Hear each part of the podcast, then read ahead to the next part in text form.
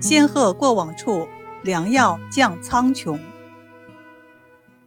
川芎是一味很常用的中药，具有活血化瘀、行气止痛等功效，治疗风寒、风湿及血瘀引起的各种痛症，疗效很好。而川芎的来历颇有些传奇色彩。唐朝初年，药王孙思邈带着徒弟。云游到了四川的青城山采集药材。一天，师徒二人累了，便在青松林内歇脚。忽见一只大雌鹤带了几只小鹤嬉戏，药王看得出神。没过一会儿，突然听到几只小鹤不断的惊叫。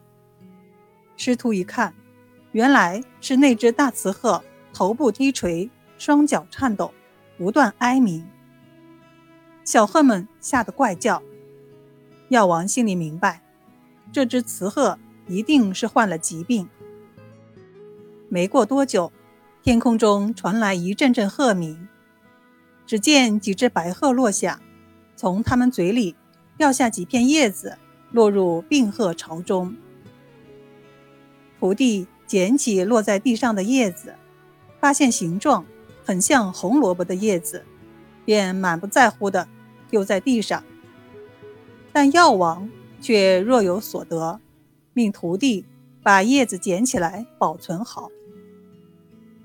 第二天清晨，天刚亮，药王师徒又到青松林，在离鹤巢不远的地方，巢内病鹤的呻吟声清晰可辨。又隔了一天，药王师徒再次来到青松林。但已经听不到病鹤的呻吟声了。